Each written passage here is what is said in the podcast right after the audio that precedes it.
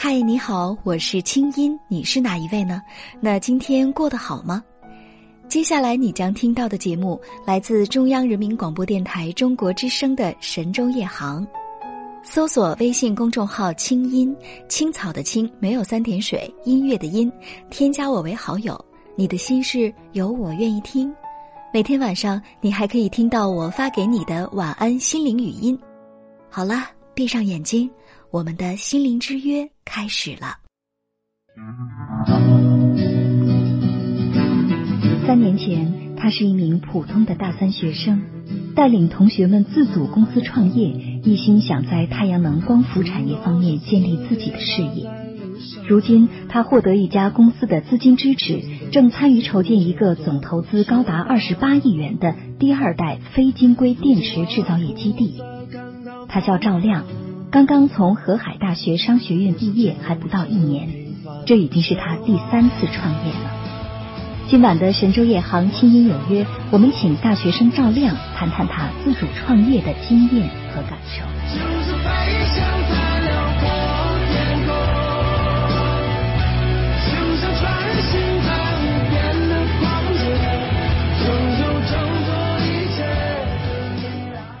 自主创业，那收音机前的各位行友，尤其是一些今年毕业的大学生们，你想过吗？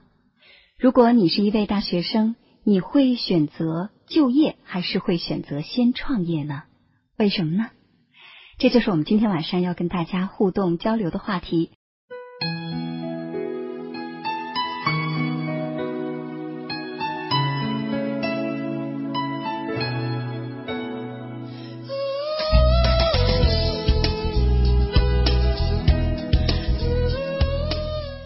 欢迎来到神州夜航轻音有约的专栏当中。受全球金融风暴的影响，加上今年全国高校毕业生大幅增长，超过七百万毕业生需要解决就业的问题。温家宝总理曾经说，他最担心忧虑的一件事情就是大学生的就业。那针对大学生就业难，国务院还专门召开常务会议做专题部署。会议出台了许多的促进就业的政策和举措，这在历史上是首次，帮扶力度之大也是第一次。政府表示，必须把高校毕业生就业摆在就业工作的首位。那么，即将踏上社会的高校学子该如何应对这一系列新的变化，寻找他们的春天呢？在大学生就业难成为普遍现象的同时，自主创业似乎也成为了大学生的出路之一。于是呢，很多大学毕业生已经为此把目标转向了创业。为了鼓励更多的大学生自主创业，北京市近期出台了新的小额担保贷款办法，将大学生小额担保贷款上限从原来的两万元调高到八万元。收音机前正在听着节目的各位行友，尤其是一些大学生们，想想看，自主创业，你有过这个念头吗？如果你是今年毕业的大学生，你会选择先就业还是先创业？为什么呢？今天晚上在节目当中，我们接下来会给大家介绍一个自主创业的大学生赵亮。在他几次创业的过程当中，大学生们听听看，或许也会有所收获的。大家现在就可以参与到节目的互动交流当中来。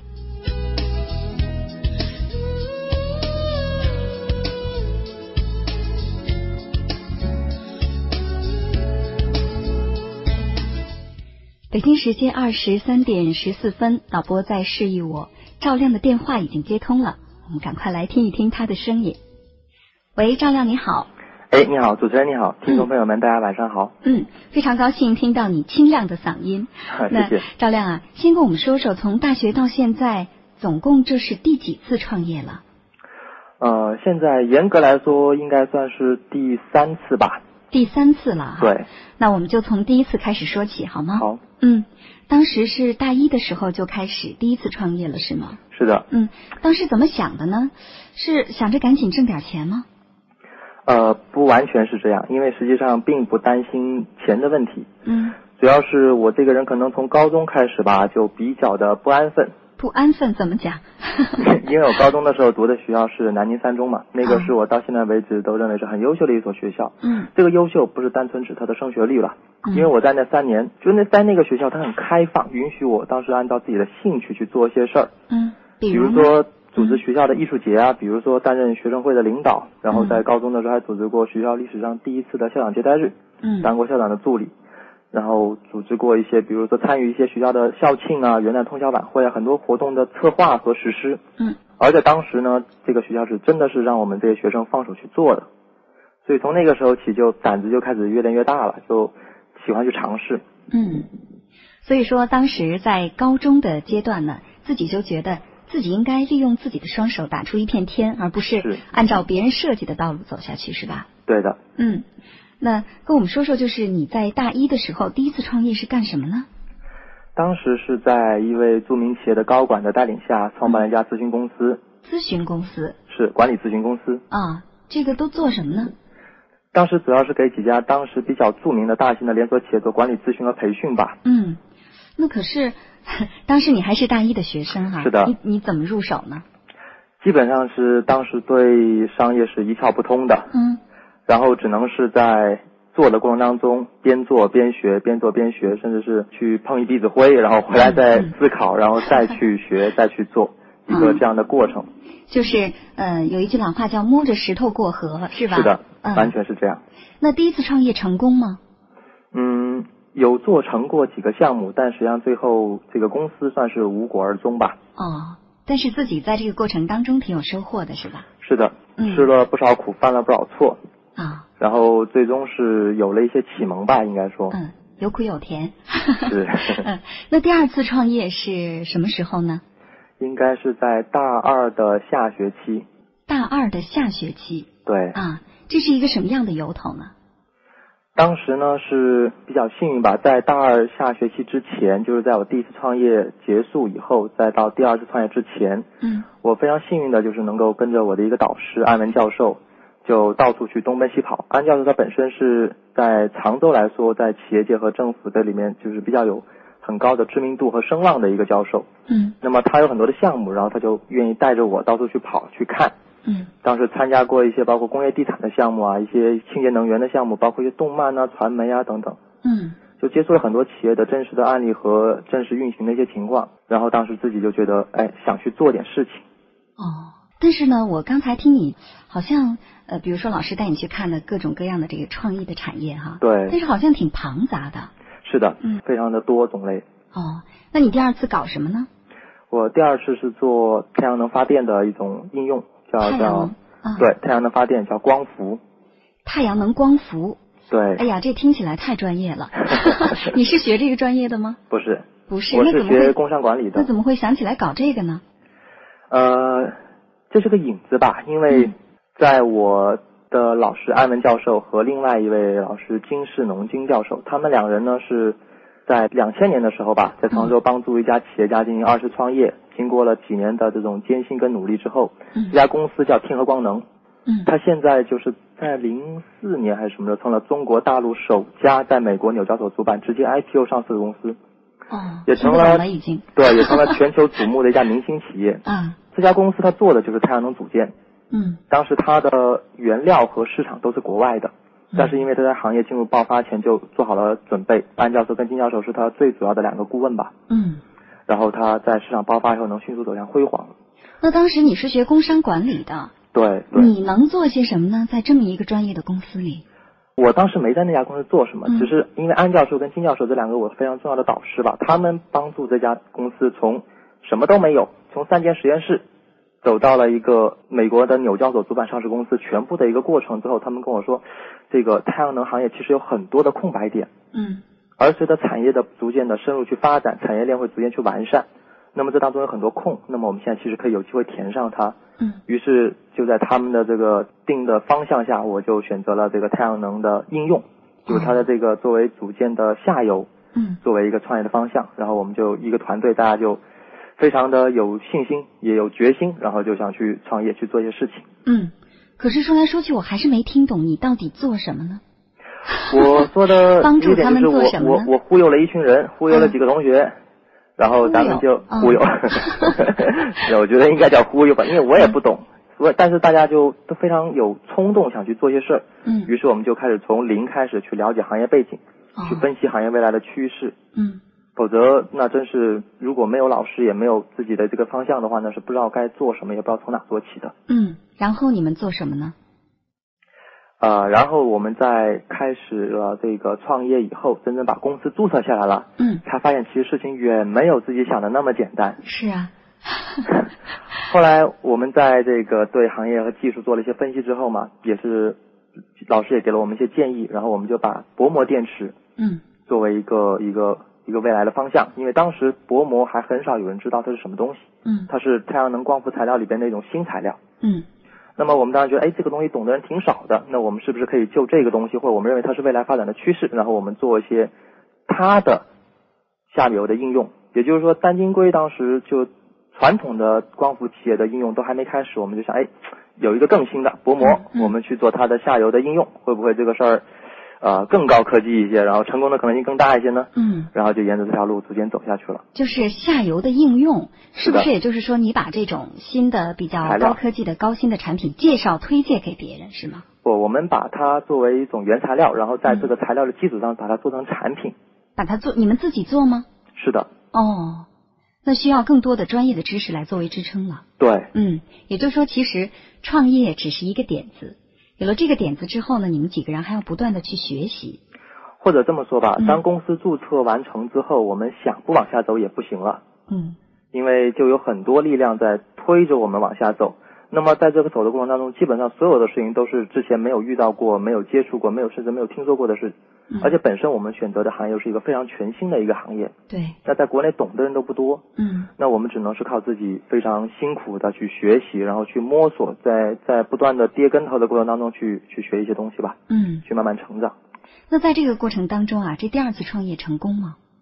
嗯，应该说最后的结局是公司解散。解散了。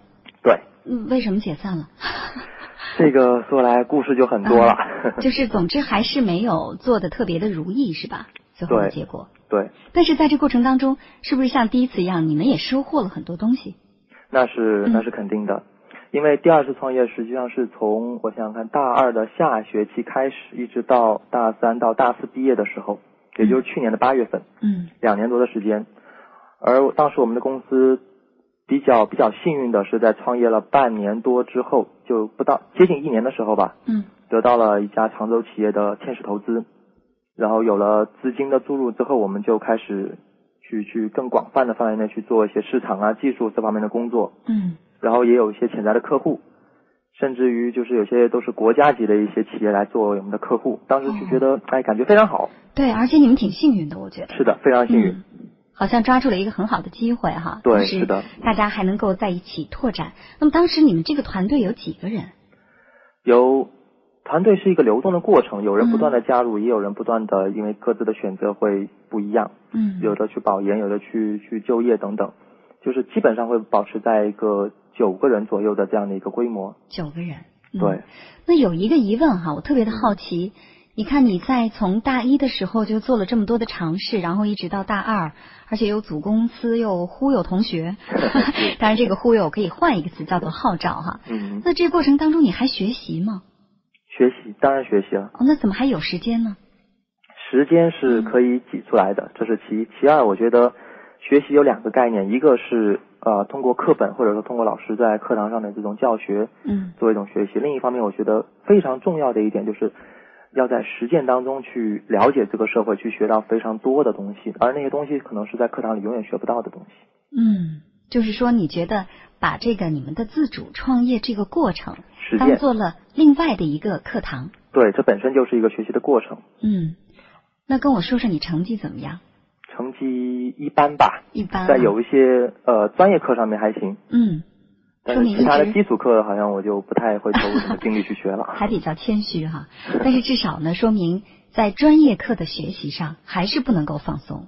对，没错。嗯，那在这儿呢，我觉得也是给收音机前的很多大学生提了个醒。自主创业呢，首先呢就是呃，可能要需要从你刚刚进入大学的时候就开始动脑筋了。对但，是早做准备，早打基础。但是与此同时呢，自己的专业课是无论如何都不能丢弃的。对，没错。嗯，好。那现在是北京时间二十三点二十四分，呃，我们请赵亮先调整一下，喝口水，休息一会儿。谢谢。我们待会儿呢，来听一听收音机前的这些行友们对这个自主创业，尤其是对你的故事哈，会提出哪些问题、哪些看法？然后待会儿我们继续回到节目当中。好，好，谢谢。好。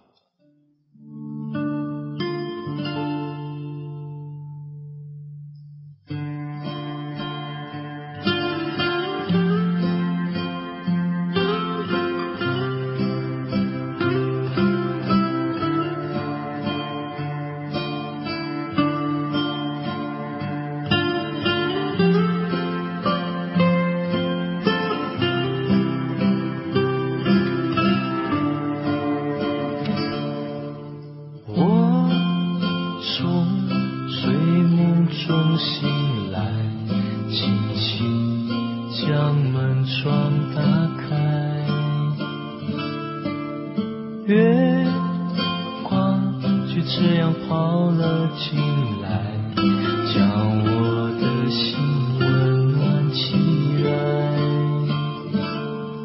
我像是飘在城市的一颗尘埃寻找一片土地停留下来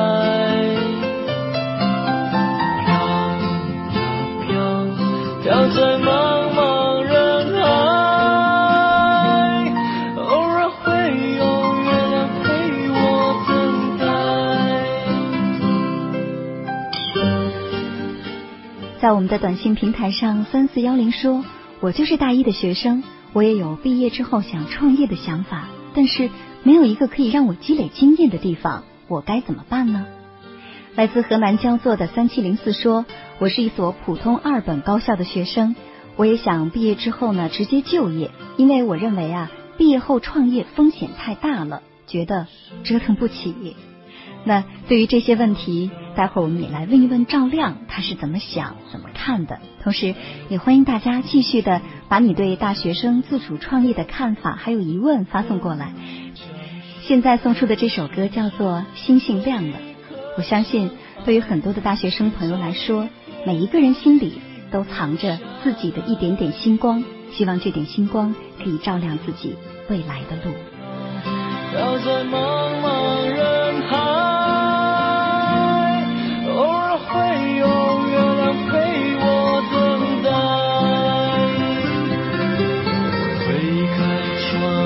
像那一片灯海，再次发现自己的主宰。眨呀眨，星星就亮了起来。